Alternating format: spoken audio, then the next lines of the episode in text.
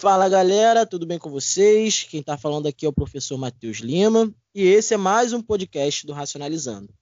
Eu convidei uma pessoa aqui que já é quase meu sócio, na verdade, do podcast, para a gente bater um papo que está super em alta, que é a questão da, do ensino de história. A gente vai falar também um pouco sobre ditadura militar e vai comentar um pouco o caso do deputado que foi preso por, fa por fazer apologia ao AI-5. E aí eu queria, para começar já esse bate-papo, é, pedir para o Matheus falar um pouquinho da introdução ao assunto. Fala aí, Matheus. Bom dia, Matheus. Fala, galera. Bom dia, porque a gente está numa bela manhã de sábado aí desse nosso verão. Vontade de cair na praia um pouquinho, mas por causa dessa pandemia a gente fica meio preso, meio reticente de fazer alguma coisa. Mas vamos seguindo. Acho que muitos de vocês já estão por aqui, já me conhecem um pouco, né? Porque eu já estou quase configurando o vínculo empregatício aqui com o Matheus, vou começar a cobrar direitos trabalhistas. É... É... Sou professor, professor de História, professor de Sociologia, sou professor da rede estadual do Rio de Janeiro e sou supervisor educacional da rede municipal de Araruama, essa área de educação, que foi até o primeiro episódio que a gente gravou juntos. E hoje a gente vai falar um pouquinho da, da história, né, da área que eu também tenho um gosto muito grande. Tinha até um professor na faculdade que falava que a história é que nem cachaça, né, ela vicia, vicia fácil. E é bem isso mesmo, quanto mais a gente estuda história, mais a gente quer não quer parar. E só que né, é, um, é um bom vício. E falar um pouquinho da, dessa da período da ditadura militar, com o Matheus.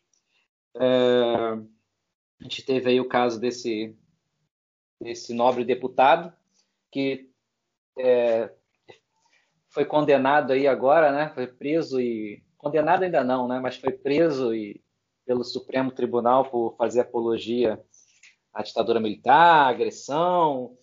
E uma das da, dos carros chefe dele é pedido de AI-5, né?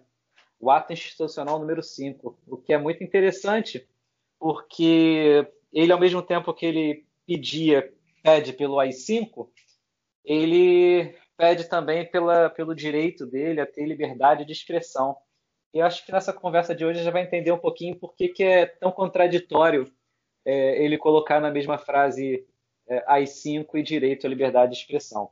É, eu queria já que você começasse falando pra gente, porque, cara, é, eu não sei, é um mix, eu juro para você, cara, é um mix de chateação com comédia.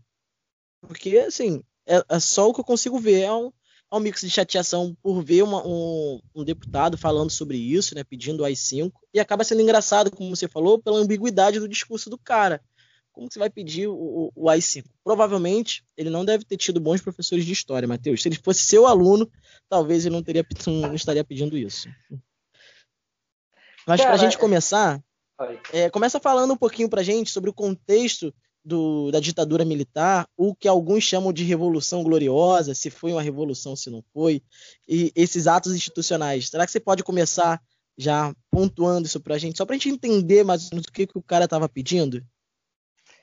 Olha só, é, há historiadores que defendem a tese de que o suicídio do Vargas retardou o golpe militar no Brasil por alguns anos, né?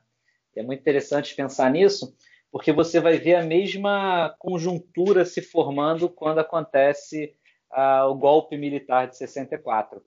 E outra coisa importante, antes da gente continuar, a gente fala de ditadura militar, de golpe militar, a gente não pode esquecer de maneira alguma que sim, foram os militares que deram golpe, foram os militares que governaram o Brasil durante tanto tempo, mas essa ditadura foi uma ditadura civil-militar, uma ditadura que para ter sucesso, ela precisou do apoio da sociedade civil na figura dos, da classe média brasileira, que foram os que mais sofreram com a ditadura, teve o apoio da burguesia brasileira e teve o apoio de setores do cristianismo brasileiro, em especial Sim. da Igreja Católica, da ala conservadora da Igreja Católica, que inclusive perseguiu seus companheiros de religião, os progressistas da Igreja Católica, e aí tem o batismo de sangue, você tem cartas da prisão do Frei Beto que explicam bem como é que foi essa, como que houve esse combate entre essas duas alas da Igreja Católica. Tem um livro também que é muito bom que eu usei na minha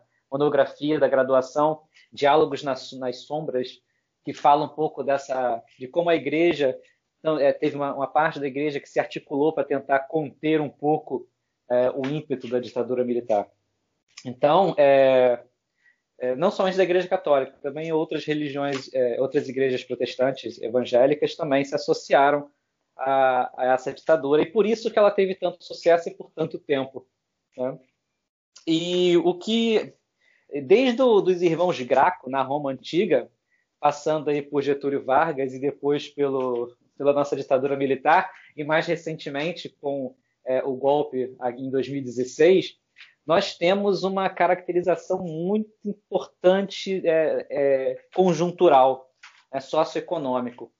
Toda vez que um governante, um político fala em reformas de base, especialmente reforma agrária, esse cara, geralmente, esse político ou essa política, geralmente sofre um golpe. Isso, passando por Getúlio Vargas e é, o golpe de 2016. Você tem um, um, uma conjuntura social muito específica, que é toda vez que um político, uma política, fala, é, faz um movimento em prol de reformas de base, especialmente de reforma agrária, ele, esse político, essa política tem sofrido golpe. Os irmãos Graco na Roma antiga é, foram suicidados, né?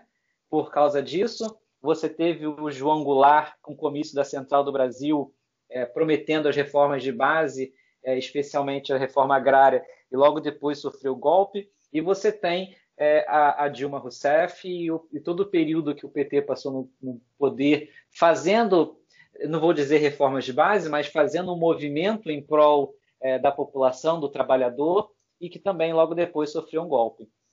Então você tem essa conjuntura de, de, de ampliar os direitos sociais, ampliar direitos de dignidade do indivíduo, e geralmente essas vozes são caladas, como foi inclusive, por exemplo, com a Marielle Franco em 2000 e agora não lembro o ano direito, foi 2018, né? Que também é. era outra política que é, pregava reformas, pregava direitos e foi mais uma vez calada pelas forças do capital é, que nos governam. Cara, isso é sempre um problema. Eu, eu costumo dizer, se a gente pegar a própria Constituição, o direito à, à terra né, é algo constituído pela, pela nossa lei. E a gente tem um grande problema quando a gente começa a falar em redistribuição de terra e tudo mais. É, eu percebo também que existe um. Como é que eu posso. Deixa eu achar a palavra correta aqui mas existe uma, uma caça né, à questão da distribuição de terra. Ou seja, quando eles veem a, a classe subalterna ascendendo de alguma maneira, eles chamam isso de comunismo. Né? E foi exatamente esse argumento, por exemplo, que deu base para o golpe de 64. Né? As pessoas falando ali que havia uma possibilidade de implantação de comunismo, que a gente sabe que não, não, não tinha condições, não havia conjuntura para a implantação de um comunismo no Brasil. E existe sim essa questão né, da discriminação da pobreza. Cara, rolou um fato recentemente, né, em 2019 mais ou menos, Eduardo Bolsonaro ele se envolveu em um processo muito parecido com esse, em que ele diz que a gente precisava de um novo AI-5. Só que o caso do Eduardo Bolsonaro né, não, não prosperou muito como o caso desse Daniel Silveira. Qual a diferença entre a, aquele processo de 2019 e o processo de agora. Você acha que existe algum movimento das estruturas democráticas para a conservação da democracia? E você acha que existe a possibilidade, né, na nossa atual conjuntura, de um, de um golpe ditatorial, por exemplo? Olha, a gente. É, eu gosto sempre de falar que as coisas que acontecem nunca têm uma causa só, né? Então, o, o Dudu não ser é, condenado, não ter sido preso em 2019, é, tem muito a ver com, com, com, conjuntura, com clima político, com poder político. Né? Uma coisa é você está falando do, do, filho do presidente da República, outra coisa é você está falando de um, de um deputado que foi eleito com a, a, uma das menores quantidades de voto da história do Congresso brasileiro. Entendeu? Então, isso facilita muito é, você fazer esse movimento, principalmente porque é, ele é um deputado baixíssimo clero do, do Congresso e que ele é desconsiderado, ele é menosprezado pelos próprios colegas de Câmara. Né? É, os, os, relatos, obviamente em off, né? você não tem como saber a veracidade, é que ele sempre foi, foi tido como um adolescente no Congresso, pelas falas e tudo mais. Então, acho que ninguém colocaria a cara, a tapa, para defender um cara como esse é, por, por, toda a fraqueza política que ele tem. E a gente está também num contexto em que as, as, instituições estão, as relações institucionais estão esgarçadas demais, né? Nós estamos tensionados a um ponto. É, eu sempre gosto da metáfora do elástico, né? Você puxa o elástico, puxa o elástico, puxa o elástico, chega uma hora que ele arrebenta. Eu acho que as instituições, elas, em vez de tentar resolver o problema, elas estão tentando distensionar um pouquinho esse elástico só. É, Ainda assim é perigoso arrebentar, mas você diminui um pouco essa pressão. E o golpe está acontecendo, né, cara? Ah, uma coisa que tem um cara, um sociólogo, um cientista político, não lembro quem é agora, ele falou que, que hoje em dia você, é, é, em países com uma democracia minimamente organizada, você não precisa mais colocar um tanque na rua para fazer um golpe, né? Que nem foi em Mianmar lá que aconteceu esses dias. É, não precisa uhum. mais esse tipo de coisa. Você vai minando as instituições, né? E aí as instituições acabam tendo só como artifício notas de repúdio, né? que é o que vem acontecendo muito ultimamente. Muita gente fala sobre o Brasil, a gente não pode esquecer que o Brasil tem uma democracia super, hiper, mega jovem, né?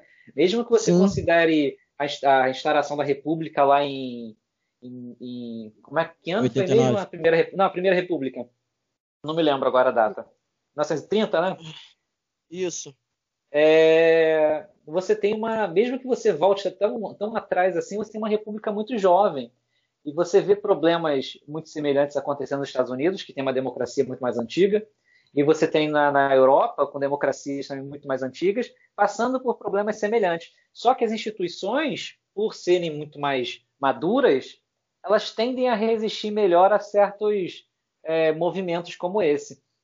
Mas é, você, você consegue hoje fazer esse, esse uma, uma espécie de golpe minando as instituições, tirando a força dela, desacreditando ela. Você não tem um brasileiro mais hoje que acredite em político. Todo mundo fala o tempo todo, é um discurso comum. Ah, político nenhum presta. Quando você, se você parar minimamente para observar ah, os votos dos projetos no Congresso, aqueles que defendem os trabalhadores, estão lá gritando sozinhos né, muitas vezes. São muito poucos, às vezes ainda conseguem fazer um certo barulho. É, você, quando você tem um, um o, o, guardião, os guardiões da Constituição, que é o Supremo, desacreditado pela maior parte da população, como se eles tirassem decisões é, do bolso, né, para não dizer de outro lugar. E muitas vezes eles fazem, né, porque eles são eles são coniventes, eles foram coniventes né, em, em muitas decisões controversas é, é, que, que leva a polêmicas. O problema é que você defender ditadura, você defender é, o seu direito a, a, a ser racista, é, é que o, a pessoa depende de liberdade de expressão para poder ser racista, né? Isso é uma coisa muito interessante.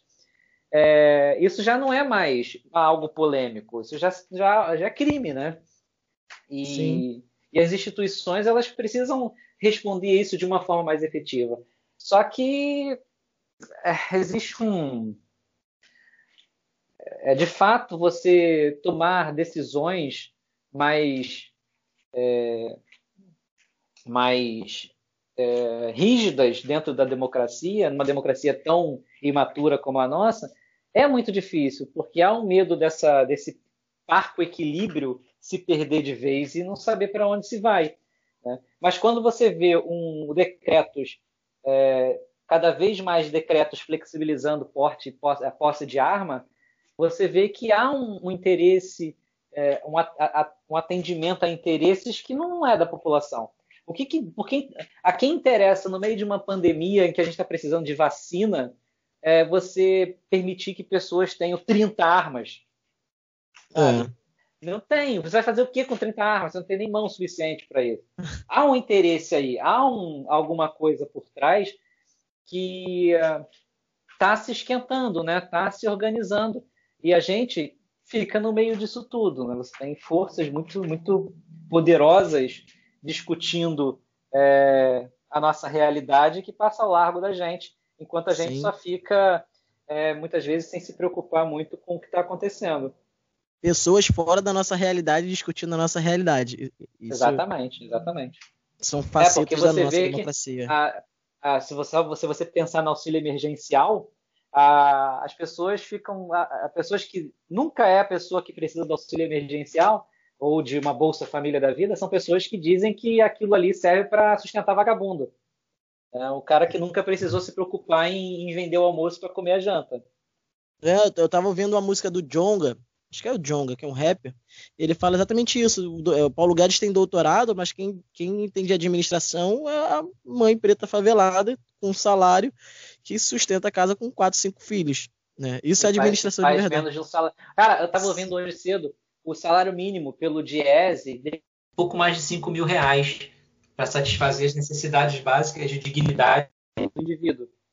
É, comida, lazer, moradia. E hoje você tem um salário mínimo de 900 reais. E tem gente que diz que é um exagero você ter uma legislação que, que define um salário mínimo, sabe? É, e aí você tem um auxílio emergencial de, era 600 reais, se não me engano. É, é, primeiro foi 300, sei lá, um negócio assim, depois foi para 600. É, pois é. Aquele já, parece que já faz tanto tempo isso tudo, né? Parece que a gente já está é. há tantos anos vivendo isso, que esse pesadelo que... Aí você tem é, as pessoas que, que, que não usufruem de algo como isso, que não precisam, nunca precisaram se preocupar em saber como gerir uma casa com tão pouco, dizendo que a gente está sustentando vagabundo, que o cara, a mulher prefere ter mais um filho do que trabalhar, já que tem Bolsa Família. Tipo, quem é que vive de 100 reais, cara? Sabe? Quem é que vai precisar escolher? Você tem filho, eu agora também tenho filho. O que, que a gente compra com 100 reais para uma criança, sabe, cara? Eu tenho dois, Matheus. Eu tenho dois. é, pior, é pior do que ter um. É, então, mas aí a gente vai falando de, de, é, de ocupação das instituições, de golpe agora ontem foi, foi é, nomeado mais um general para num cargo do governo, agora é presidente da Petrobras. Você tem um general da Ativa, o Pazuerro lá, o cara é especialista em logística, se descobriram que não é não é especialista, nunca fez especialização em logística na realidade, e está fazendo isso aí que está fazendo com o Ministério da Saúde e a gente está anestesiado, cara. Eu acho que um pouco passa por isso. A gente está anestesiado. A gente está no momento que é, as mil mortes já não abalam mais ninguém. Sabe? Ah, e as pessoas precisam comer hoje, não amanhã. Então não tem, não dá para esperar o governo resolver agir agora. Se o resultado só vai vir depois. E as coisas vão, vão, vão se acumulando e a gente acaba tendo que tentar se enquadrar na vida, tentar se enquadrar na realidade dessa forma, né? Sim, é, você comentou aí, sei que a gente foge um pouco, é porque eu sempre falo, as coisas estão atravessadas, né? Eu fico meio uhum. preocupado com isso. Você falou sobre a questão de a gente estar tá na pandemia e as pessoas precisam comer.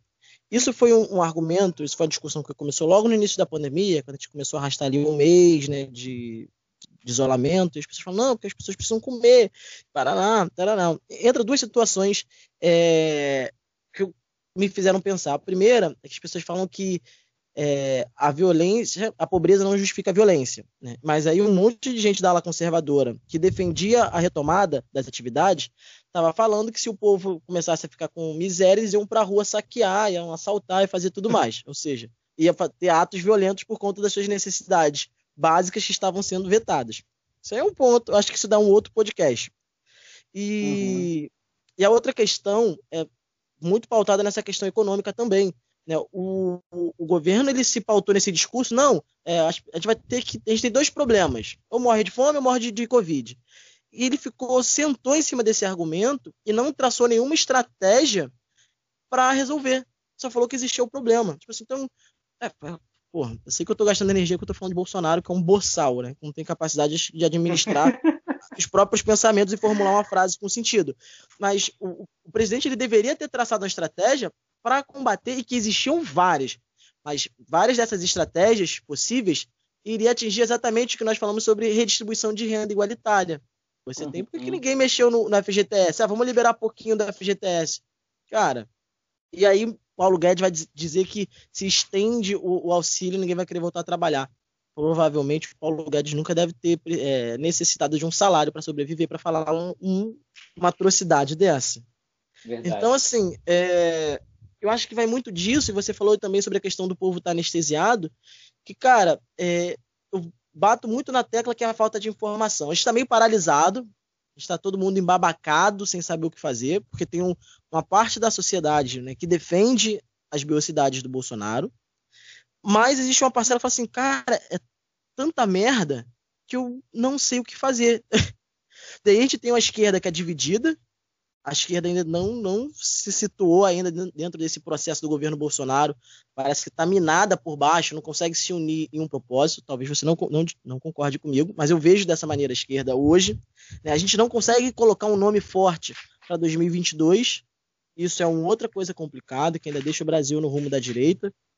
Então, assim, a gente tem esses problemas todos que eu volto a dizer que, para mim, está pautada na questão da educação. E aí, para a gente não fugir muito, é porque eu precisava falar isso.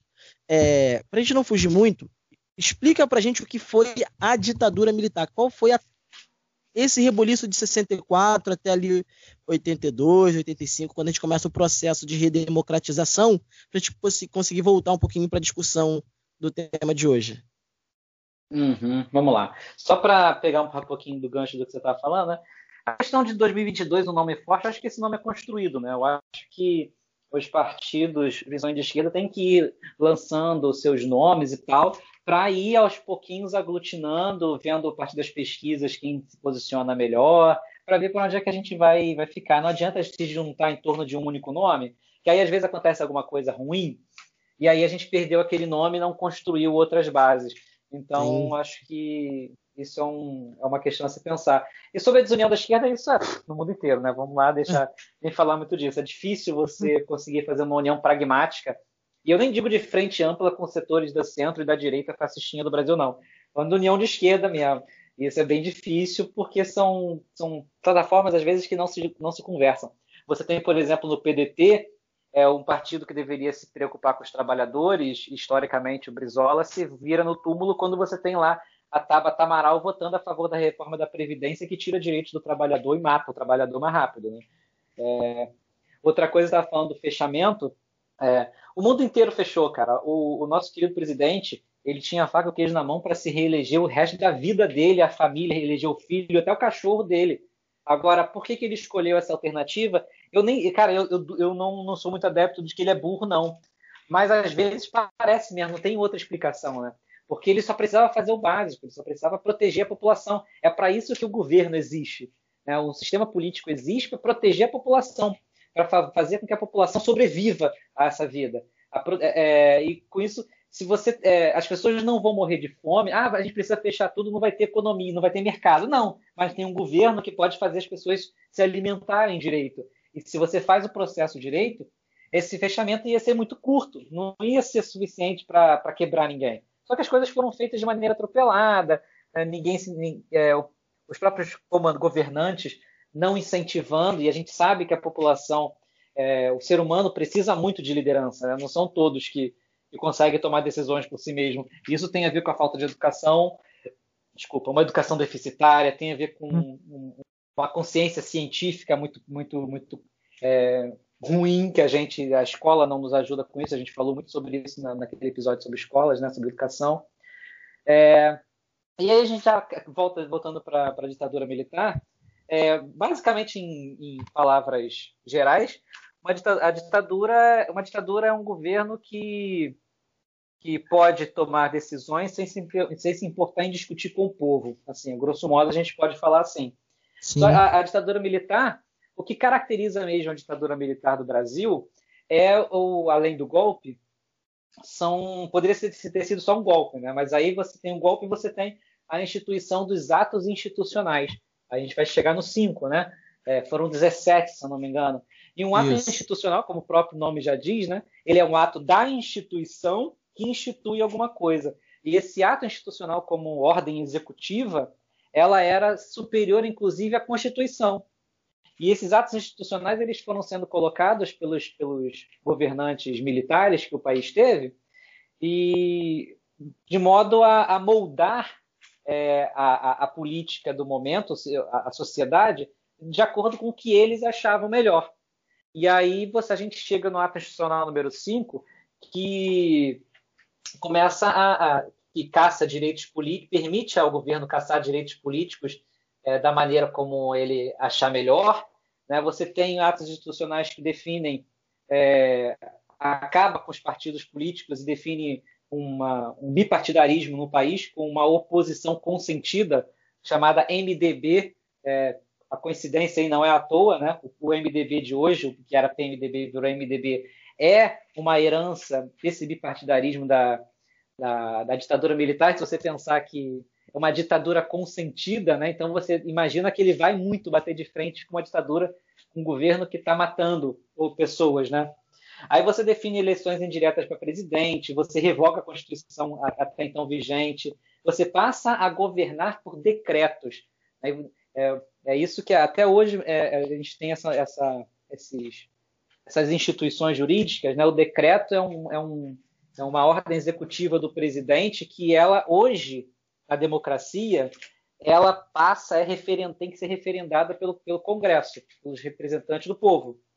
Naquela época, não. Tanto que o AI-5 permitia ao governo militar dissolver o Congresso a hora que ele achasse melhor.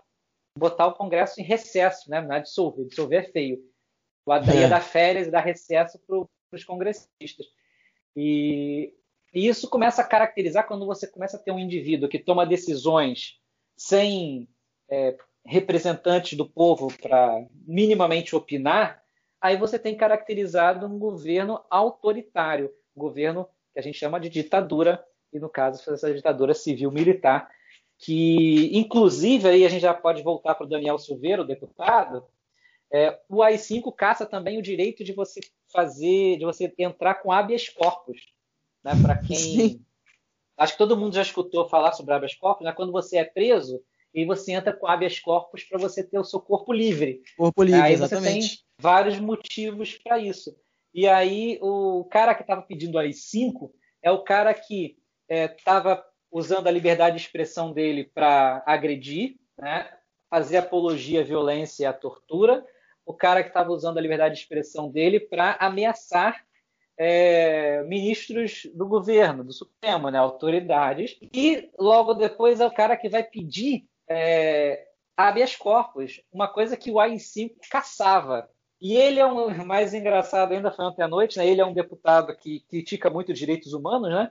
Mas ele é o cara que está cogitando entrar na Corte Interamericana de Direitos Humanos para poder é, recorrer a essa Corte Interamericana contra a prisão dele é, nesse momento. Então você tem essa, isso é muito interessante a gente pensar na, na, na, no ser humano, é, existe uma coisa chamada dissonância cognitiva, que é a existência de dois pensamentos contraditórios no indivíduo. E você não percebe isso. Você não percebe que você acredita em duas coisas diferentes porque o seu cérebro não permite, porque senão você buga. Entendeu? Você entra tela em. Azul. É, é, da tela azul. É por isso que você é um cara cristão é, e você vota num cara que se diz cristão, mas que é a favor da morte dos outros, desde que não seja ele, claro. É por isso que você é um cristão que acredita na família, mas que vota no que escolhe um, um suposto presidente, tá? Esse presidente não existe. Esse suposto presidente que nunca teve uma família direito, né? vai pulando de esposa em esposa, não cria vínculo nenhum, tá? É, é por isso que você é, é, um cristão que acredita no pacifismo, no dar a outra face, mas acredita que o bandido bom é o bandido morto. E é essa dissonância cognitiva que, que caracteriza uma grande parte desses ainda mais ou menos 30% da população brasileira que apoia é, o nosso, atual, nosso atual panorama político, nessa né? necropolítica. Eu até acho bonita a necropolítica caquistocrática. É uma política de morte e é caquistocrática até o governo dos piores, porque não podia ter alguém pior para estar no comando do nosso país nesse momento. Cara, Brasil, eu o Brasil não é para amadores, Matheus. a tristeza cara... é que não é só aqui, né, cara? A gente tem isso em. Pô, você tem agora esse golpe militar em Mianmar, você tem as Filipinas com o tal do Duterte.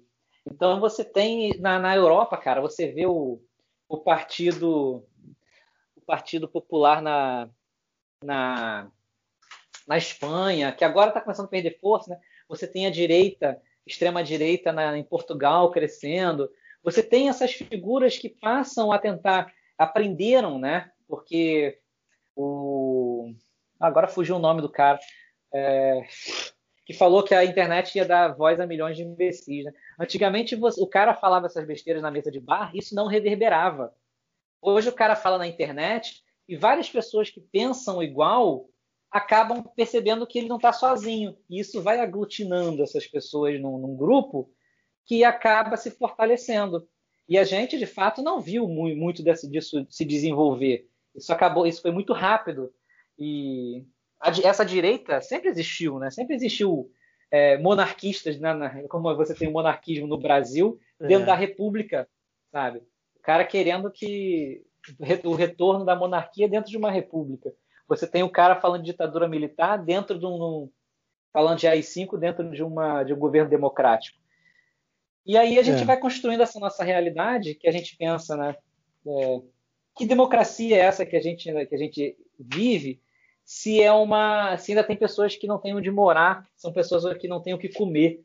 Né? Você vê essa galera que, que prega tanto o amor cristão se revoltando, em, raiva, em raivosos com o padre Júlio Lancelotti, por exemplo, é, quando na realidade o que ele está lutando é para que as pessoas tenham dignidade de vida. Como é que você pode odiar um cara assim? É verdade. Sabe? É, Aí você até falou uma... mais cedo sobre a questão da, da reforma. Rapidinho, só para finalizar. Uhum, Estava falando da questão da, da reforma agrária, de, de distribuir casa. É, é, as pessoas acham que quando fala de, de, reforma agrária e coisa do tipo, estão falando do sítio dele ali em, na, na, zona rural da cidade. E quando na realidade a gente está falando do, da, dos mega latifúndios, até redundante, né? Mega latifúndio, que existe por aí, sabe? Dos prédios abandonados em São Paulo, enquanto é, eu tava, é, até foi um dos episódios meus do meu podcast, eu falei sobre isso. Você tem mais é, casa vazia, é, casa vazia do que morador de rua. Você tinha lugar para botar todo mundo que está na rua. Como que a gente pode acreditar que a gente vive numa democracia de fato, num dos países mais cristãos do mundo, você ter tanta gente morando na rua, cara? Sabe? É, que, que e como é que as é pessoas esse, né? podem ter raiva de alguém que luta pela. Como é que você pode ter raiva de alguém que luta pela o outro ter o que comer e ter onde viver? Como que você pode ter raiva disso? É. Brasil, velho. Deixa eu te fazer uma outra pergunta. É, a gente sabe né, que assim todo processo histórico, todo fato histórico, ele deixa consequências, deixa estruturas, às vezes traz rupturas e às vezes traz permanência. Mas hoje, cara, na nossa atual sociedade, além desses imbecis que defendem as cinco, qual herança que a ditadura militar deixa pra gente? Olha, a ditadura militar legou para a população brasileira, para a sociedade como um todo. A gente volta à metáfora do elástico, né? A gente tem um efeito rebote muito grande porque foram tantos anos de, de, de compressão do, da, da, da, liberdade do indivíduo, que quando isso se abriu, foi um. um o ser humano, a gente não soube lidar muito com essa liberdade. E a gente tem um conflito geracional muito grande que é daquela. Da, das pessoas que foram eram adultas durante a, a ditadura militar e que aprenderam, cresceram durante a ditadura, ditadura militar e aprenderam a, a, a, a esconder seus sentimentos, suas opiniões, suas liberdades, com uma geração que se criou pós ditadura militar. Eu peguei uma gera, eu peguei logo ali, eu, eu nasci logo no finalzinho da ditadura, é, já ainda pegando resquícios de uma educação extremamente é, fechada, extremamente repressora, autoritária. E você tem hoje a, a, as crianças e jovens nascendo numa sociedade que de fato é livre, mas que ainda tem resquícios dessa, dessa punitividade muito grande. A gente ainda acredita muito que educação se resolve com violência. E não é à toa que a gente pensa isso. A gente vivenciou um período em que, ah, na ditadura militar não houve, não, não tinha tanto crime como tem agora. Não tinha tanto crime como tem agora, porque a, a imprensa era cerceada. A gente, é, eles eram tão corruptos quanto qualquer outro, porque é, essas notícias não, não vinham à tona na época por causa de porque é, era proibido falar, era proibido falar livremente. Então a gente tem esse, esse conflito intergeracional do autoritarismo com a democracia que ainda não conseguiu, a gente não conseguiu construir uma sociedade em cima é, disso, porque a gente também não, não tratou as feridas da ditadura, né? A gente é uma das poucas ditaduras no mundo que o, o, os torturadores não foram punidos. Sabe? O, o, torturador foi, foi tratado como inocente, assim como o cara que sofreu a tortura. Você tem, tinha serviços de tortura das mais bizarras, sabe? Mulheres tinham ratos colocados na vagina para poder entregar seus, seus, seus, seus companheiros de, de, de, de, de, luta, né?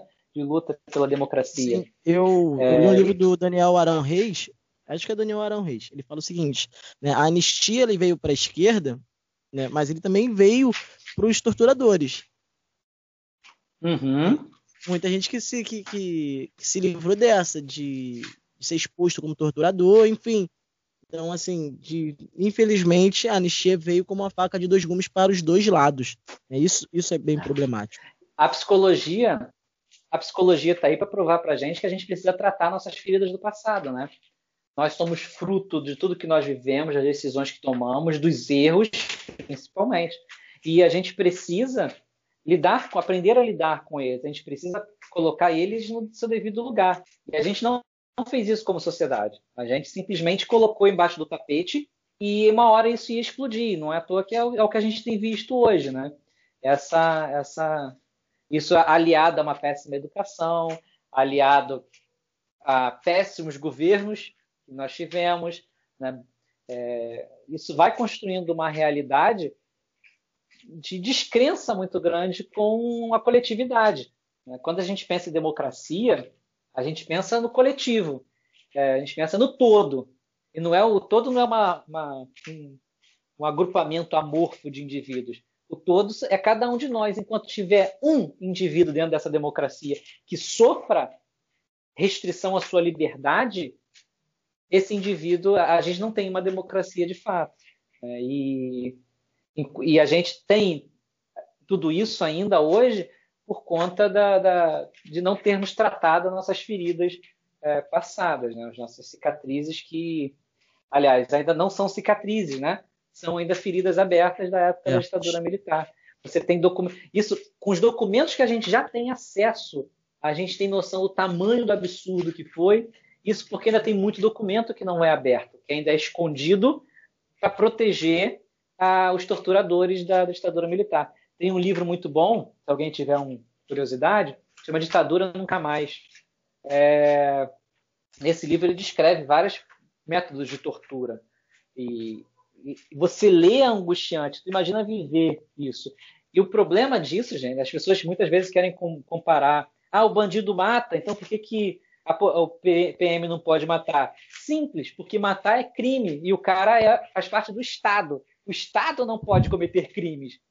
O indivíduo, é. ele pode. O indivíduo tem a liberdade de cometer crimes. O Estado não. O Estado tem que guardar a população dela mesma, por mais que ele não seja é, é, um indivíduo que faça as coisas como deveria ser feita. Né? Então, o Estado não. não pode ser conivente. E quando você tem um Estado que tinha como método tortura, e aí aqueles livros do Hélio Gaspar são muito interessantes para a gente a ditadura, né? A ditadura uhum. envergonhada, a ditadura escancarada. É, foi bem isso, né? Porque a partir do AI-5 você tem uma, um escancaramento de que aquilo de fato era uma ditadura, porque até então você tinha ali uma tentativa de não, a gente está fazendo aqui que é para botar ordem na casa, não tem nada de errado acontecendo. E aí quando você vem o AI-5, e é tem um outro filme muito bom, que é aquele do, da Zuzu Angel, né? Sobre o filho dela, o Short Little Angel Jones, que ela era fazia parte dessa classe média que achou a ditadura, porra, tá aí, organizar, botar ordem na casa. E ela sofreu com isso. E a, uma realidade que aconteceram com muitas famílias é, de classe média da nossa sociedade da, ditadura militar. Por, por, por achar que a gente precisava entregar todo o nosso todo poder a um indivíduo que não foi sequer escolhido pelo povo, achando que ele conseguiria resolver todos os nossos problemas, quando na realidade os problemas só são resolvidos quando a sociedade resolver agir como sociedade, se preocupando com o coletivo. Que a gente pode estar tá encastelado na nossa cobertura, né, no nosso condomínio. Mas enquanto tiver alguém passando fome, enquanto tiver alguém sendo é, levando uma vida indigna por culpa do Estado, vai haver problemas sociais. Né? Isso vai voltar, isso vai re reverberar. Principalmente na gente, que não está encastelado numa cobertura. Né?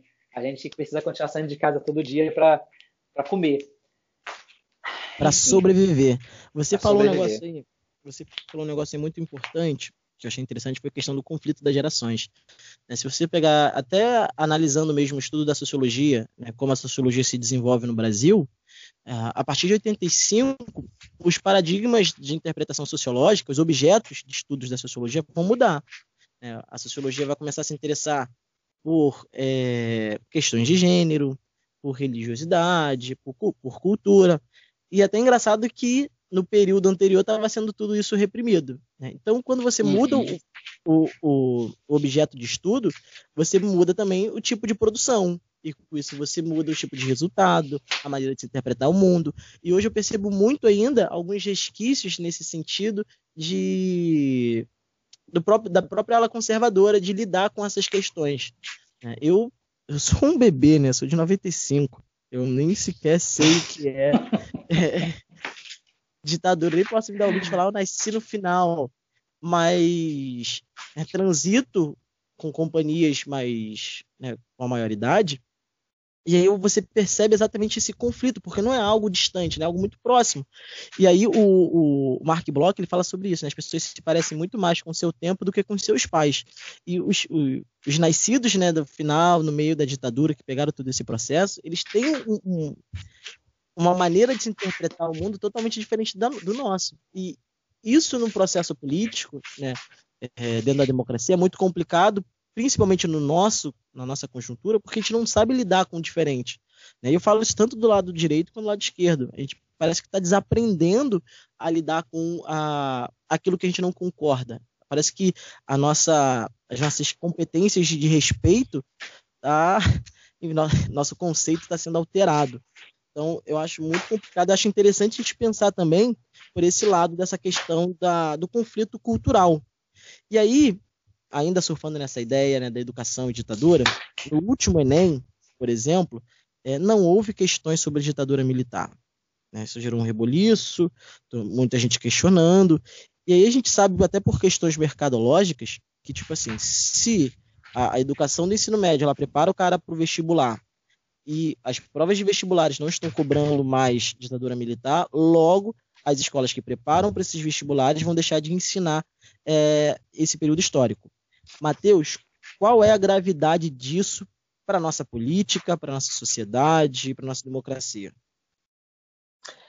Bom, cursinho pré-vestibular, como o próprio nome já diz, não está ali para ensinar nada a ninguém. Né? Cursinho pré-vestibular está ali para treinar o indivíduo a passar numa prova. Ponto. Quem ensina, quem educa, é a sociedade e um dos instrumentos da sociedade para educar é a escola. Então, é por isso que eu sou muito ferrenho, eu sou um ferrenho crítico à educação pública como preparação para marcar X na, em vestibular. Porque se o cara estuda e aprende, ele vai saber marcar o X certinho. Ele não precisa aprender é, a, a, técnica de marcar o X, ele pode aprender. Mas a escola não pode estar orientada para isso. A escola tem que estar orientada para ensinar o cara a viver. Né? E isso tem um, um, pouco a ver com é, aquilo que, que a gente costuma falar sobre a própria educação como um todo. A quem interessa o indivíduo não lembrar da, da ditadura militar? A quem interessa é, não saber qual a conjuntura que levou à ditadura militar e quais as consequências legadas para a gente? Essa é a pergunta que a gente tem que se fazer. E aí a gente se recorda, e eu acho que não sei se você já leu, provavelmente, não tenho certeza, o 1984 do George Orwell. Você tem lá o Ministério da Verdade. É o Ministério da Verdade, como o próprio nome já diz, ele existe naquele universo distópico para construir a realidade. Perceba, a realidade não é aquilo que se viveu. A realidade é aquilo que é construído pelo Ministério da Verdade. Então, os livros é, as notícias, todas elas eram moldadas de acordo com a, a, o interesse do momento. E o governo daquele momento, né, naquele livro, ele não podia parecer que errou. Ele tem que estar sempre certo. E para ele estar sempre certo, ele precisa reescrever a história, revisar e reescrever a história o tempo todo. E você tem a célebre frase do livro, né? Nós sempre estivemos em guerra com a Eurásia. Na realidade, eles estiveram em guerra com, a Eurásia e com a Oceania no livro o tempo todo. Mas ele não pode estar errado. E você tem essa realidade trazida para o nosso mundo atual. Lembra? Lembra sempre disso. Ficção científica, mundos distópicos e utopia nunca é sobre o futuro. Ficção é sempre sobre o nosso mundo real, extrapolado, é, sem as amarras que a, a moralidade da realidade nos, nos, nos, nos, segura. Então, quando você tem a, a, os militares hoje, no governo principalmente, o que, é que eles tentam a todo instante quando falam de movimento de 64, como quando eles escondem as torturas? A quem interessa então você fazer esse revisionismo histórico? Você quer que a, você precisa fazer com que a população esqueça a, a sua responsabilidade como um cara que legou para hoje um problemas problemas econômicos, problemas sociais, problemas humanos gravíssimos. E você só faz isso quando você é capaz de convencer as pessoas de que aquilo que ela viveu não é realidade. Quantos conhecem pessoas que viveram a ditadura militar e hoje negam o que a ditadura militar fez, mesmo sendo algo escancarado naquela época? Porque você consegue ser convencido quando você tem, principalmente, uma figura de autoridade dizendo para você que o que você pensou não existiu. É muito mecanismo do abuso, né? Hoje o, os relacionamentos abusivos funcionam muito dessa forma. Principalmente as mulheres sofrem muito com isso. Quando você tem a, a, uma construção de uma realidade que faz com que a, aquela violência que você sofreu tenha sido culpa sua e você tenta esquecer aquilo de alguma maneira e, e deixa de responsabilizar a pessoa que fez isso. É, e a gente, como historiador, a gente tem essa tarefa. Né? Não adianta a gente estudar história para saber o que aconteceu no passado. Só isso não basta, né? Só isso você tem internet, é, você tem memória, é, por mais que não seja fidedigna. É. é a gente precisa estudar história para saber é, para saber entender como e por que as coisas acontecem. A gente precisa estudar o fazer história é entender quais eram as tensões em jogo, quais as vontades presentes. E isso não é só do passado. Porque para você olhar para o passado, você precisa saber quem você é hoje, onde você está hoje. Sabe? Se você hoje olha para o passado acreditando que a ditadura militar. É, já, se você olhar para o passado já com um olhar enviesado, que a ditadura militar não existiu ou não foi ditadura, foi uma revolução, você já vai olhar para o passado com um olho é, é, é, deturpado da realidade, com óculos diferentes. Então, é, é por isso que a memória ela tem que estar sempre sendo é, remexida, né? sempre tem que ser trazida à tona. É por isso que a gente celebra Zumbi, é por isso que a gente celebra a memória de Marielle Franco, porque a gente não pode esquecer quem eles eram e, e, e onde nós estávamos quando a gente olhou para o passado. A, a, as, as, correntes historiográficas todas já passaram por isso, da psicologia já passaram por isso. É, você teve, por exemplo, é, uma disciplina chamada frenologia, fre, fenomenologia, ou algo parecido com isso, você fazia, a medição do crânio para saber se o cara era inteligente ou não. E, por coincidência, nessa fenomenologia, os cérebros menores eram dos negros. Aí você para e olha uma realidade da época, você tinha o racismo, o racismo é, gigantesco naquele período que ela foi criada, você tem ali uma tentativa de legitimação do racismo que você fazia. Então, a, a, a história, a ciência, ela vai sempre refletir o que nós somos hoje como, como indivíduos. E é isso que a gente precisa tomar cuidado, porque reescrever o passado é fácil, né? Você já teve. É, a gente hoje ninguém lembra que o, a, a, grande emissora de televisão que nós temos, o grande grupo de comunicação, foi um dos, dos suportes da ditadura militar. Mas ninguém lembra por quê? Porque hoje a, a, a propaganda que ela faz é uma propaganda positiva. É, é, é uma crítica que ela faz naquele período. Então ela consegue fazer com que as pessoas esqueçam da participação dela naquele processo. E, e é, essa coisa da, de não ter na, no, no Enem, de, e consequentemente não é falado, o que não é falado é esquecido, né? Já diz aí um, um ditado, algum poeta, alguma coisa que eu não sei o quê. O que não é falado é esquecido. E existe é, aquela frase que quem não conhece o seu passado tende a repeti-lo, né? E se você observar esse discurso de varrer corrupção, de acabar com a bandidagem, ele foi um discurso é, desse indivíduo. Acho que a minha internet vai cair. Desse está me escutando? Tô sim, tô sim. Ah, é, porque minha, meu, ah, meu celular desconectou, não sei se foi a minha internet. A gente tem esse discurso anticorrupção, de caçar marajás, de acabar com privilégios de político, você tem do atual presidente, você tem do Collor, todo mundo lembra o que, que o Collor fez com as pessoas e suas poupanças. Você tem o Jânio Quadros, que renunciou, e aí o João Goulart a, a, é, entrou é, para. E logo depois sofreu golpe, né? É, e você tem várias dessas figuras ao longo da história, não somente no país, não somente no Brasil, em várias partes do mundo. Pessoas que usam o mesmo discurso. E eles só conseguem usar o mesmo discurso porque a gente esquece que esse discurso já foi usado muitas vezes. E isso é uma coisa que a gente não aprende né, como sociedade. A, a história ela é deslegitimada é, o tempo todo, porque é ela que faz a gente se lembrar das coisas erradas que já aconteceram e de como a gente precisa consertá-las. E que já foram testados caminhos que não deram certo. Então a gente precisa repensar esse caminho. Então é muito bom, é muito fácil você só precisa deslegitimar o professor. Basicamente é isso. Você deslegitima o professor e é por isso que você tem tantas formas de, de, de inferiorizar o professor na escola, porque é ele que vai fazer com que a nova geração não esqueça dos problemas que já aconteceram antes. Até o, o povo fala né, que ah, ah, as crianças hoje não são patriotas. Como que você vai ser patriota e cantar um hino com orgulho se a única coisa que esse país te lega é desgraça? Como que você pode ter amor por um país que quer te ver morto o tempo todo? É isso que a gente precisa ficar para refletir, né? É muito fácil a gente dizer que é, as pessoas não, não, não têm um sentimento de pertencimento a uma nação. Eu, particularmente, acho uma bobagem. Mas tem pessoas que acham isso importante. Tudo bem. Mas para isso, é, é, assim como o professor, o professor não é autoridade só porque ele é o professor. Para você ser autoridade, pessoa, aquelas crianças têm que confiar em você.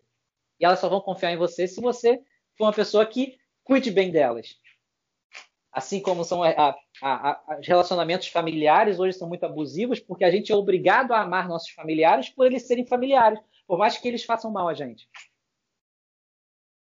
E aí você então começa a construir problemas psicológicos que isso vai refletindo cada vez mais nas outras esferas da sua vida. E até chegar ao ponto que, poxa, mas você, como que você é, é, é, não ama esse país lindo? Porra, porque esse país quer que eu morra, cara, o tempo todo. Porque eu vou no hospital e não tem, pô, seringa, não tem álcool pra. Pois é. Enfim, é, você estava falando aí sobre a questão do, do livro, né, de George Orwell. É, isso me lembrou também, cara, falando sobre ditadura. Eu, eu, a galera que é geek aí vai, vai se identificar do Harry Potter. Não sei se você viu os Harry Potters. Mas aí, Sim, você tem lá o Ministério da Magia, e tem uma hora que o Ministério da Magia está tomado, é totalmente influenciado ainda por, por Voldemort, ele não, não, aparece ele na Ordem da Fênix. É, ele não, não aparece, mas ele tem os dele trabalhando ali no Ministério da Magia, e aí você tem o professor Dumbledore né, falando o tempo inteiro, ó, o cara voltou, o Ministério está tomado. pois é. E, o que, que o Ministério faz? Infiltra na escola, que prepara os bruxos para lutar contra os caras. Olha só que, cara, eu acho, eu amo Harry Potter, minha saga preferida. E aí, o que, que o Ministério faz? Começa um processo né, de intervenção dentro de Hogwarts. Você tem aí acaba aí já começa outras disciplinas, né? Mais defesa contra a, a arte das trevas, né? Já que não tem contra uhum. quem você lutar, né? Você não tem inimigo. Então não tem porque você estar tá armado contra um inimigo que não existe. E, e aí depois você tem a, a, expulsão do professor, aí a tomada de fato do ministério. Então ali você consegue ver, né, se você não sabe o que é ditadura, é, você consegue entender ali as estruturas a partir também dessa interpretação de Harry Potter. Fica aí a dica é, para quem nunca assistiu. É, Isso tá, é, uma, é uma coisa que é sempre muito presente na, na, na cultura pop. Por isso que as pessoas às vezes só assistem e se divertem, mas esquecem de estar tá um pouco das camadas mais profundas. Isso também é uma realidade muito boa na, em um dos filmes desse universo Star Wars, que eu não lembro qual é, mas não é da saga comum, não. É esses spin-off que surgiram. Uhum. É, cara, eu, não, eu não lembro qual é agora. É a que tem a. Caramba, agora eu não lembro. Mas é um, um momento ali da história, daquele universo, em que ninguém acredita mais na força. A força é tratada como deboche, né? A força é tratada como é, é, só fanático, acredita naquilo, não sei o que, é. pá, e aquilo ali é uma metáfora do conhecimento, né? O que, que é a força no universo se não o conhecimento? Sim. E ali você tem aqueles crentes da, do conhecimento ali, da força, sendo tratados de maneira jocosa, quando na realidade é, a, a coisa só teve, só, só, existiu, só funcionou porque você ainda tinha aqueles indivíduos que acreditavam nessa, nessa a resistência, né? Essa resistência. E a, é... só para a gente abrir mais uma janela aqui, que eu uhum. vou dar continuidade dela, só vou abrir. É, isso ao mesmo tempo também, essa coisa de traz um, um seu componente conspiracionista, né? Porque aí você tem aquela galera que acha que só elas sabem a verdade. E acontece é. muito agora com as coisas do coronavírus, né? É, isso é tudo uma forma de manipular o, o mundo, papapá, eu sei a verdade, eu sou iluminado e você não é.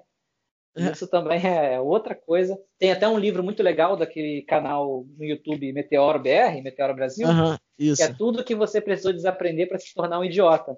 Eles falam muito bem isso aí, explicam muito detalhadamente essa questão de como é que funciona esse mecanismo conspiracionista. Enfim. Sobre, sobre os filmes, se você voltar, você está ouvindo, você ouvinte, se você voltar um pouquinho para trás aí na lista de podcast do Racionalizando, tem o um episódio comigo, a professora Bárbara, que a gente está falando sobre cinema e história. E aí ela aponta sobre essas questões políticas envolvidas nos filmes, até nos filmes mesmo é, da cultura pop. Volta Exatamente. lá. Aí você, o cara já pode preparar a listinha aqui, já contextualizando com esse episódio. Você tem o que é isso, companheiro, você tem batismo de sangue, você tem Zuzu Angel, você tem é, Xingu, que fala sobre a ocupação militar da, da, do território indígena do Xingu, que foi muito semelhante à conquista portuguesa na América, a conquista europeia na América, dizimando os indígenas de caso pensado, né? não foi nem sem querer. Você tem muita produção audiovisual sobre o período da ditadura militar que vai fazer com que a gente entenda um pouquinho mais como é que essa, essa é. como é que essa realidade se construiu documento a gente tem para discutir. Você falou sobre essa questão de ser iluminado, eu pego muito Uber, né? Eu sou uma pessoa que eu acho que não preciso comprar carro, não quero e não vou. É, eu tá certo de você. Um dia eu vou conseguir chegar a isso também. eu, quando eu for fazer minhas coisas sozinho, eu vou de bike. E quando eu preciso sair com minha família, eu peço Uber. Cara, uhum. eu não uhum. pago IPVA, não boto combustível, não faço balanceamento quinzenal de carro. Não me Você faz a economia girar. Poxa, é, é sério, cara, isso é muito importante. e cuido da minha saúde, não poluo a atmosfera, a camada de ozônio, então é, não quero ter carro. Eu pego muito Uber. E aí, às vezes, eu pego e vou conversando, eu gosto muito de falar. Professor de filosofia, cara, de história é um, é um saco, que fala muito. E às vezes eu converso, com, às vezes eu pego esses motoristas iluminados que ficam falando, ah, porque esse negócio do Covid, os caras querem derrubar Bolsonaro, e pô, o Covid não tá matando, não. Eu falei, pô, meu amigo, eu perdi a minha mãe. Mas como perdeu? Perdi, ela internou seis dias, faleceu. Assim, não vi nunca mais, nunca mais ouvi a voz dela, nunca mais ela fez um bolo para mim, nem a gente almoçou junto, é assim, acabou. Eu, cara, foi negligência médica. Falei, pô, cara. Então, é, é uma dissonância cognitiva muito grande você olhar o mundo e ver o mundo parando por causa de. Cara, a Disney fechou, a NBA parou, a, a Major League Baseball, sabe? Os, a meca do capitalismo mundial é. parou. E aí você acha que é Brasil parou. um presidentezinho desse tipo, cara. O cara nem precisa disso para ser derrubado. Isso pra falar, exatamente. Exatamente, ele cai sozinho, cara. Ele só não cai, cara. Ele só tá aí até hoje porque interessa a, a, essa política neoliberal de morte que a gente existe, que tem um inepto, um inepto, um idiota no governo, que aí eles conseguem fazer tudo o que eles precisam. Não é à toa que já foi feita a reforma, a última reforma da Previdência, agora está tá se, tá se prevendo reforma, outra reforma trabalhista, reforma administrativa, tudo isso porque você tem um cara que não interessa, não vai, a, o poder político dele é muito pequeno, então. Ó, eu falo uma coisa, trabalhador que precisa de carteira assinada e que é a favor de reforma trabalhista, pode fechar meu podcast e ir embora. Tá? Porque, a quem interessa, é o que eu sempre falo com os alunos, a quem interessa. A, a quem interessa. A quem interessa você ter uma reforma da Previdência que tira direitos do trabalhador? É o trabalhador? A quem interessa fazer uma reforma é, previdenciária, qualquer esses tipos de reforma que deixa o trabalhador mais próximo da morte, cara. A quem interessa isso? É óbvio que não é o trabalhador. Eu. E assim, cara, e a galera do trabalhador viu muito isso em pandemia. Viu muito isso em pandemia com esses acordos que é, as empresas poderiam reduzir salário. E muito trabalhador viu o acordado valendo sobre o, o legislado na prática. Uhum. E assim, amigo, é, é aquilo, é, é, a árvore que defende serra elétrica. Sim. É basicamente ah, isso. Por mais que eu defenda, por exemplo, a questão do home office, eu acho que é muito importante para em muitas funções, é, isso com certeza vai ser usado para precarizar o trabalhador, cara. Os caras está todo mundo em home office. Quem foi? Que empresa que deu computador, deu internet, deu cadeira é, para o trabalhador, é. cara? Nenhuma. A gente que está dando aula no, online é tudo do, sempre foi, né? Na realidade, o professor sempre tirou do próprio bolso para fazer material para os alunos. E agora, mais do que nunca, isso está cada vez mais evidenciado. É. E... e... aí não é só isso, porque se você está em casa, você come mais, cara. Eu tô, eu tava ansioso, eu voltei o presencial para diminuir o gasto com comida, velho. É. Porque eu, é. Eu, eu, comecei a gastar o dobro. Falei assim, não, eu quero voltar pro trabalho, eu gasto muito menos com comida, porque eu levo minhas, marmit, minhas marmitinhas e acabou. Em casa você tá aqui, aí fica ansioso, fica irritado, come a besteira, faz uma fritura, faz não sei o que. Não, eu quero voltar a trabalhar. Não dá. Então, assim, é, é muito complicado. Matheus, a gente já chegando, assim, aos minutos finais, queria pedir suas considerações, né? É, caso algo que eu deveria ter te perguntado e não perguntei, agora é o seu momento. Brilhe. ah, cara, o bom das nossas conversas é que a gente acaba falando tanto, né, que fica pouca coisa a ser falada, né? A gente vai, um assunto vai puxando o outro, vai puxando o outro. A gente começa falando da ditadura militar, a gente falou de psicologia, a gente falou de um monte de outras coisas. Eu acho que essa é a graça e a importância, né? A, educação tinha que estar voltada para isso, né? Você desenvolver um, um espírito crítico e não é simplesmente você ter opinião sobre tudo, mas é você pensar sobre tudo. Né? Isso é muito importante que a gente faça. E puxando um pouco do que a gente estava conversando antes da gravação, né? É, a gente que tem é muito importante ler e estudar. Isso faz muita diferença na nossa vida. E quanto mais a gente lê, mais o universo se abre para a gente. E uma das é, melhores formas, eu sempre li bastante, mas não tanto como eu tenho lido ultimamente. E uma das formas com que eu resolvi esse problema de, de conseguir ler é criar um, um, método, uma estrutura para isso, né? um, um, um sistema para isso. Isso está me fazendo ler sempre. E é muito Não, importante. Eu vou pegar, eu vou é, pegar então. o teu método. Eu vou pegar o teu método. Porque é você é lê muito, muito mais. que não dá para você. É, então. Cara, não adianta você esperar sentar e ler é, um, um, monte. Você não vai, ninguém consegue, porque cansa, né? Então, é. É, tem, se você tirar, começa, cara, você que está ouvindo e que não consegue achar um jeito de ler porque você dorme, porque você cansa, começa com 10 minutos. Lê, cara, 10 minutos todo dia. Mas tem que ser todo dia. Não importa, faça chuva, faça sol, você senta antes de dormir, lê, exatamente. Aos pouquinhos você vai aumentando esse tempo que você não vai nem perceber, sabe? É, e, e, e ler é uma. E quanto mais você lê, mais fácil fica, porque não adianta também você começar querendo ler, isso é até um assunto que a gente. Eu, tinha, eu e o Matheus estava conversando para gravar um episódio, né? Não adianta você querer sentar, você não, ele não tem costume de ler, tá? tem, sempre teve dificuldade para ler, não adianta você querer sentar e querer ler um clássico da literatura brasileira. Você vai desistir na mesma hora. Você tem que começar, você tem que sentar e ler é, é, a, coisas que, que são produzidas no momento que a gente está. Voltando aqui ao que a gente estava falando no episódio, né? As, os, os livros, as produções, elas refletem muito a nossa realidade. E hoje a gente tem uma dinâmica de leitura diferente de quando os clássicos da literatura brasileira foram escritos. Então você precisa começar a se acostumar, você precisa criar o hábito, você precisa fazer o seu cérebro entender o que é ler. Né? E, e, Não que a gente não leia no Facebook, a gente lê no Facebook, no Twitter, mas não é a mesma coisa você sentar com um livro, com um Kindle e fazer essas pequenas leituras diárias. Isso é o mais importante, pequenas leituras diárias, é, criar esse hábito. Isso faz com que a gente amplie cada vez mais o nosso horizonte é, de mundo, de sociedade, de vida. Né? É, eu, cara, eu tenho muita dificuldade com literatura. Eu, inclusive, eu vou lançar um monólogo sobre Alice no País das Maravilhas.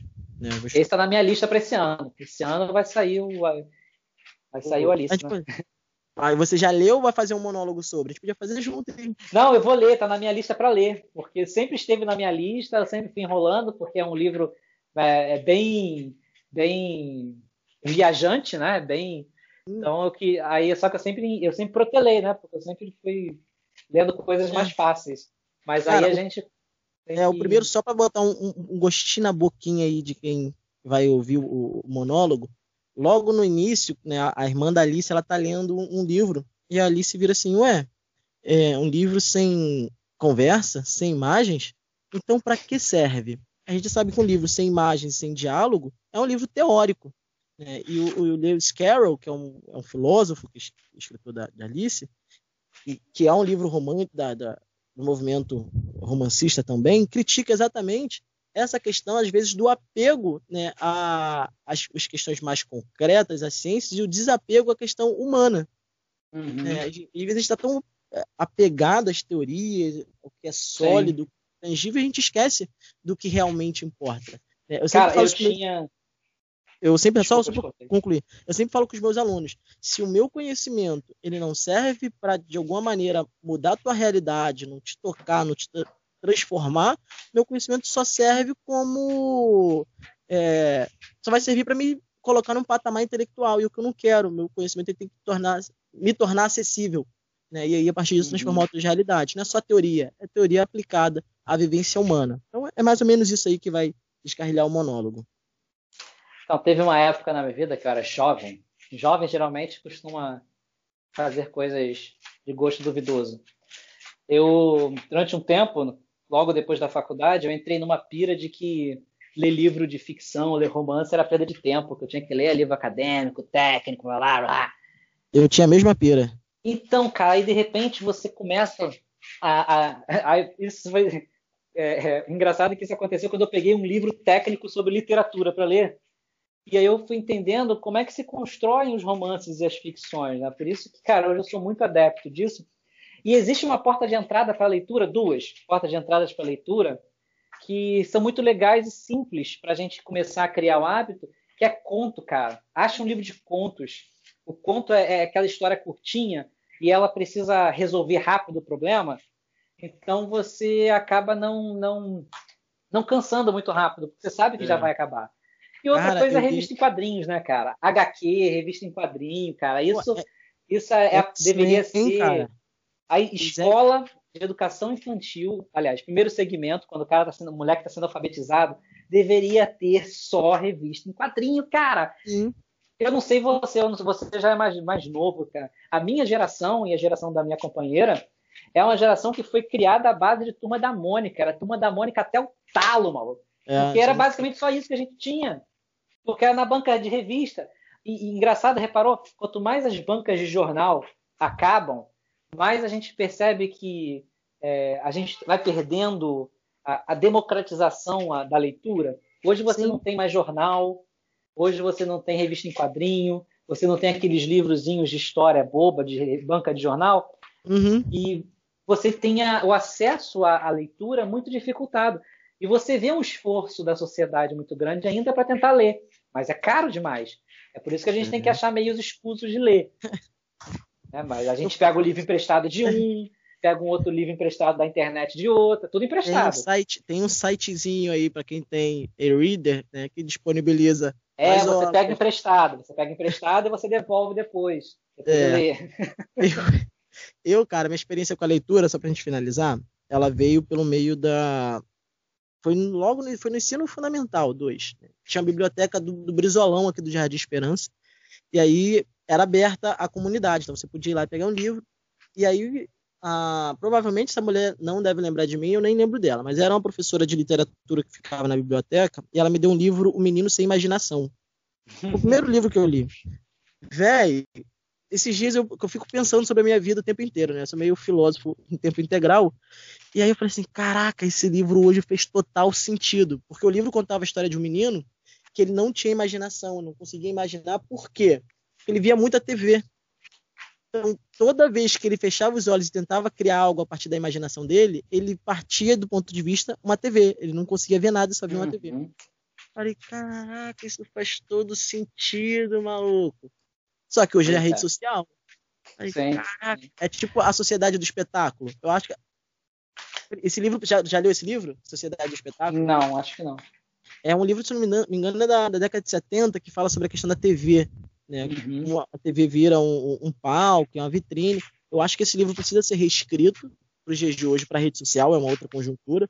Mas é muito que isso. falei, caraca. E, cara, eu tenho 25. Deve ter uns 13 anos que eu li esse livro.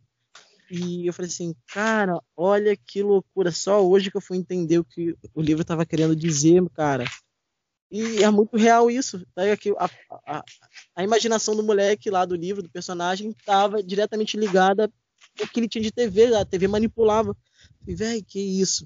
Então, assim, a leitura, a leitura ela te, te, te, possibilita essa experiência também de autoconhecimento. Né? As, as, leituras que eu faço de literatura, são poucos, confesso, é, me ajuda muito no, processo de autoconhecimento. Alice no, no País das Maravilhas Esperem o monólogo, vai vir quente. Fala aí, Matheus.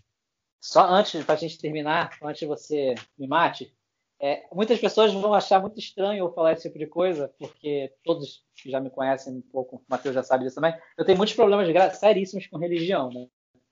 Tenho meu, todos os meus problemas. Mas, cara, um dos maiores alfabetizadores que a humanidade já teve foi um cara chamado Martim Lutero o cara que resolveu traduzir a Bíblia para que a população pudesse ter acesso. E por causa disso, uma grande quantidade de pessoas aprendeu a ler para poder ter acesso à Bíblia. A Bíblia hoje ainda é um instrumento de alfabetização. Além de ser um livro mais de é um instrumento de alfabetização. Só que o problema é que a, a, a religião te incentiva a aprender a ler para ler a Bíblia, nem todas, mas que muito, muitos querem que você não aprenda, né? Que você só ouça o que os outros têm a falar sobre ela. Mas aprenda a ler a Bíblia, só que é, acaba você se fechando só nela. Né? E ela deixa de ser uma porta de entrada para o universo da literatura. A, a, a, Bíblia, como o próprio nome diz, é um conjunto de livros. Então você tem vários tipos de leitura ali dentro, vários estilos de tipos eu literários. Adoro, eu adoro então, o livro de Jó. É, ela, ela é um instrumento para você aprender a ler, como já foi na história e ainda é em muitas comunidades. Só que ah, o que eu, aí entra o meu problema com a religião. Muitos líderes religiosos fazem com que as pessoas fiquem fechadas naquele universo bíblico e esquecem que o mundo vai além daquilo ali. Sabe? Você conhecer coisas novas, você precisa conhecer coisas novas, mesmo que seja para criticar, mesmo que seja para negar. Então você precisa ir além daquilo ali para você poder ter uma noção de, de mundo. Né? Vamos estar falando de Harry Potter. Harry Potter, a história ali é sobre magia, mas a história não é sobre magia. A magia ali é um fio condutor que vai levar você a olhar o mundo de uma outra forma. Enfim, já vai ser mais uma, uma hora assim para falar disso aqui. Matheus, muito obrigado. Então, o pessoal que veio, é, sei lá, para outro caminho que não seja o Instagram, porque é o único que eu divulgo, arroba prof.matlima, você vai me achar lá, né, tem os links de outros, é, outros episódios, e é basicamente isso. Se você está vindo pelo Instagram, muito obrigado, compartilha, ajuda a compartilhar, cara, que dá uma trabalheira danada, depois tem que sentar e, e escutar de novo, e de novo, e de novo, e editando, né, e, e, censurando o Matheus, que ele fala muita coisa, tô zoando. Mas dá uma trabalheira, quando você divulga, você está dando incentivo para que a gente é, faça ainda mais debates e reflita mais sobre temas. Tá? Se você quiser sugerir também na DM, fica à vontade. Matheus, deixa aí o seu, seu podcast, seus, suas redes sociais. Abre, Matheus, suas redes sociais, cara, que eu quero compartilhar os teus, os teus bagulho que você bota no Instagram. Você tem que tirar print. Você tá fugindo da polícia, é isso? É, mais ou menos, mais ou menos isso. Não, hoje, é, do jeito que a gente anda como sociedade, tudo que a gente falou, eu fico muito reticente em ficar com as redes abertas, porque a gente vê muitas histórias de hater, né, cara? É, na, nos comentários das pessoas, então eu fico muito muito reticente de, de, de, permitir que, ainda mais agora que tem colocado muito foto da minha filha e tudo mais, eu fico muito reticente de deixar isso em público assim, tão aberto para chegar aos defensores aí da, da violência do, da violência no meu no meu eu já vi os amigos meus já passaram por isso então eu prefiro Não, deixar quieto. É, eu é. entendo cara. Isso que eu tenho o meu Instagram de pedal que tá lá minhas aventuras pela região dos lagos e adjacências por duas rodas. E eu tenho o Instagram onde eu coloco só só questões mesmo do dos meus podcasts. Então muito obrigado pela audiência.